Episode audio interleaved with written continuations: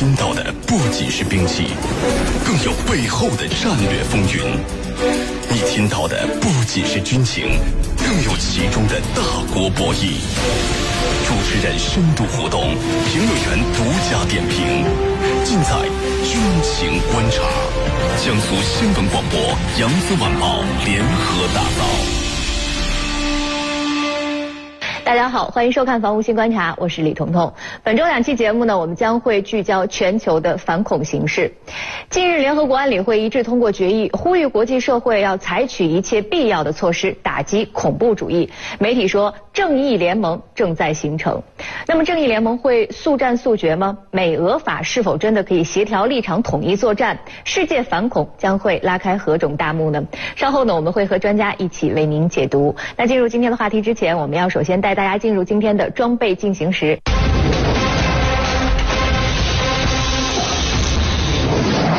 大家好，我是杜文龙，欢迎收看今天的装备进行时。麦克阿瑟讲过一句话：“老兵不死，只是凋零。”讲的是自己的年龄和能力已经没有办法再度形成比例。苏两四 M 战斗轰炸机目前也陷入到了这种尴尬的状态。北约代号击剑手，现在成了被击剑手，在作战行动中出现了第一次损失。另外，在叙利亚北部进行的各种空袭作战中，F 十六战斗机比它高出一代，对这种飞机形成了明显的技术优势。苏两四战斗机有好几个关键词特别值得我们关注。首先呢，这是一种战斗轰炸机，它把功能进行了所谓的重合，实现了一机多型和一机多用。你从它的气动外形就可以把这个特征明显的显示出来。两个飞行员左一个右一个属于并排，像汽车驾驶员一样，这这样一个人可以去。操纵飞机，另外一个人可以操纵武器，对地面和海面目标进行精确的打击。所以这种配置方式是为俄罗斯所独有的。如果现在算呢，服役已经将近四十年，研制已经超过了五十年，半个世纪的风雨让这架轰炸机从当时的这种所谓华约的利器，已经变成了二线的老旧装备。但这款战斗轰炸机目前改进型很多，你像在黑海地区曾经对美国的伯克级驱逐舰进行穿越的 R 型，就是我们讲的侦察型，而且还造成了宙斯盾系统在短时间内的致盲，什么都看不到。它是凭借自己强大的电子干扰系统，把八吨的载弹量换成了电子侦察器材，对这个所谓的驱逐舰进行了干扰。而且在这种干扰下，它所有的电子设备失灵，在海上已经变成了睁眼瞎。如果是实战状态，那么它只有一个选项，在黑海底部沉没。所以目前这款战斗机虽然老旧，但是依然能够在有制空权的情况下发挥作用。如果没有制空权，没有金钟罩，没有铁布衫，有可能在。高端战机的这种对峙情况下，明显的处于下风，所以俄罗斯现在要把 S 四百防空导弹，要把光击导弹巡洋舰上的呃这种 S 三百的舰载型，在海上和北部地区各支起把大伞。如果有这两把大伞的保护，苏两四也就不会在年近古稀的状态下意外失手。如果有这把大伞，整个的空袭行动有可能会更加安全。今天的装备进行时就是这些，下面我们共同关注。国际反恐联盟的新动向。十四号，土耳其 F 十六战机发射空对空导弹，击落俄罗斯一架苏二四战斗轰炸机，引起热议。事后，土耳其向联合国安理会发出解释声明的说法称，俄军飞机侵犯土耳其领空时间十七秒，而俄罗斯方面则认为战机并没有侵犯土耳其领空。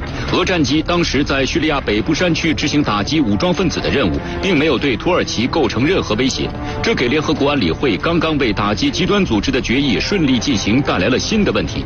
决议内容是促请有能力的会员国根据国际法采取一切必要措施，加倍做出努力，并进行协调，防止和打击 IS 支持阵线和基地组织等的恐怖行径，摧毁 IS 在叙利亚和伊拉克的庇护场所。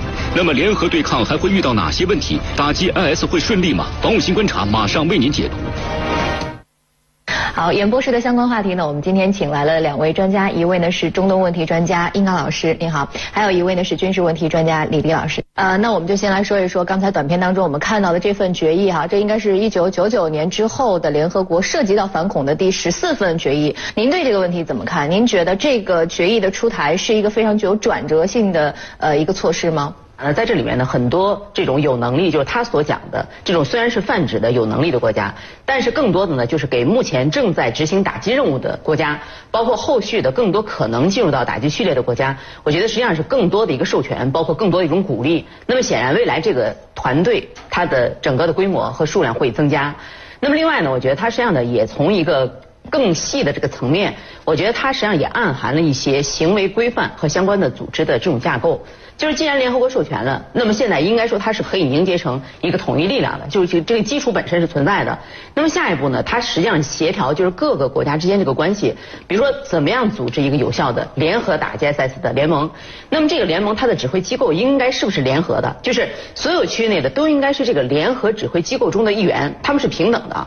那么你这种它应该包含哪些国家？我觉得这里面你比如说包不包括以前美国所一直排斥的叙利亚政府的力量？包不包括伊朗？因为伊朗在上次第二次维也纳会议，他已经破例参加了。那么本身我觉得这就是个信号。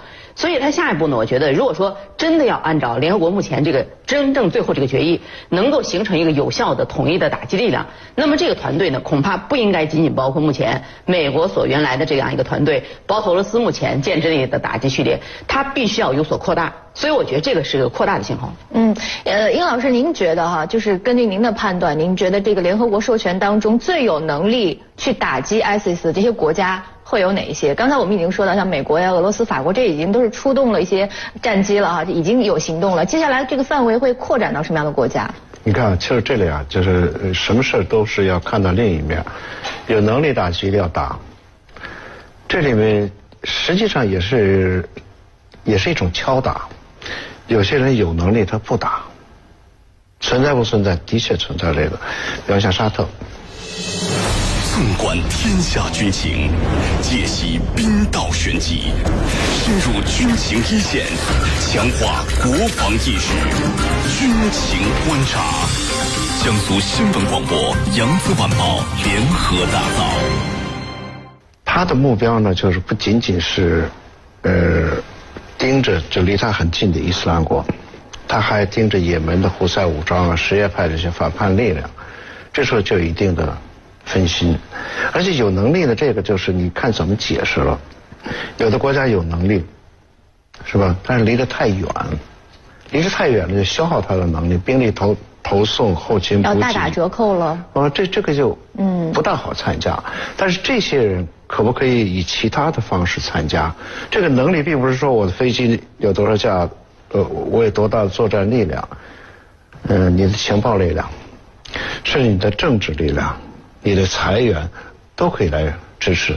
所以严格的说，呃，如果大家都意识到伊斯兰国的威胁，呃，都意识到每一个国家都责无旁贷，这个力量会非常强。由于由于伊斯兰国的这这个武装，这些极端分子，他们对库尔德人的压制非常厉害。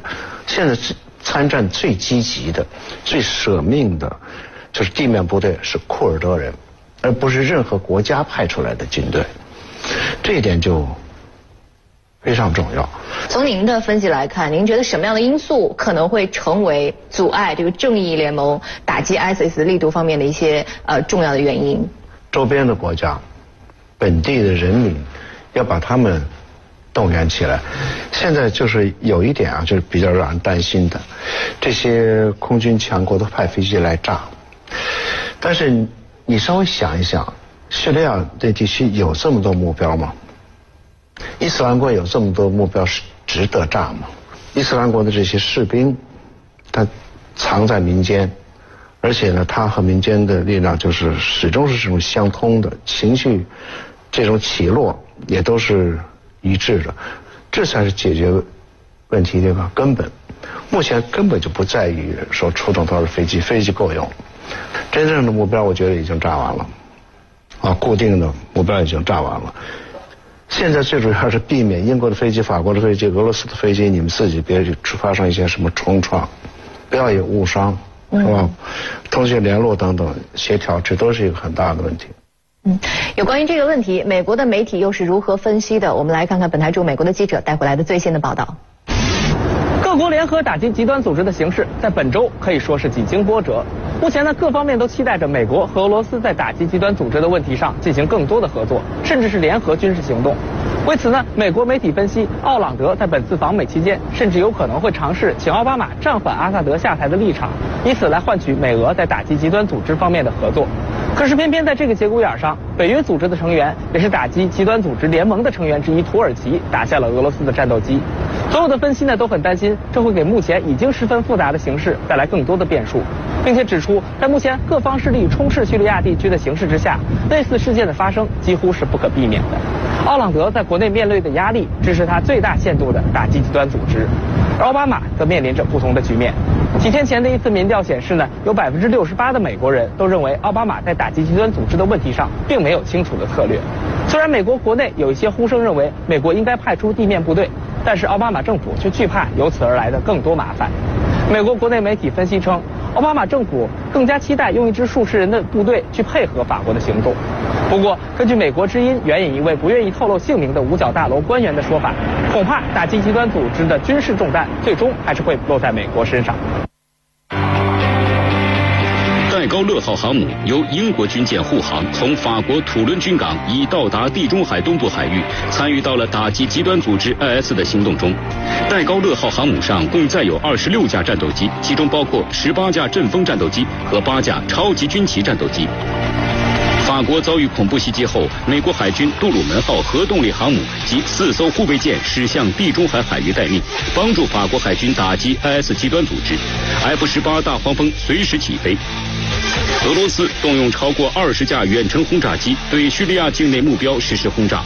首先是图二十二 M 轰炸机的出场，第二波次战略空袭是由五架图幺六零和六架图九五 MS 战略轰炸机对 IS 武装分子的目标发动空袭。这些战略轰炸机共发射了三十四枚空基巡航导弹，一天之内最多起飞上百架次，并携带写有“为了巴黎”字样的炸弹及导弹。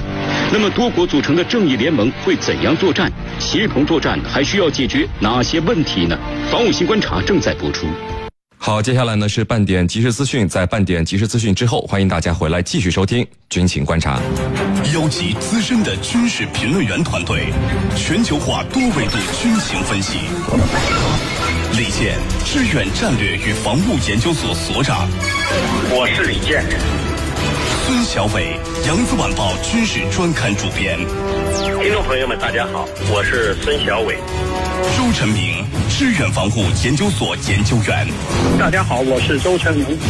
陈光文，国内报刊军事装备及国际视频知名撰稿人。我是陈光文。更多军情深度解读，尽在军情观察。江苏新闻广播、扬子晚报联合打造。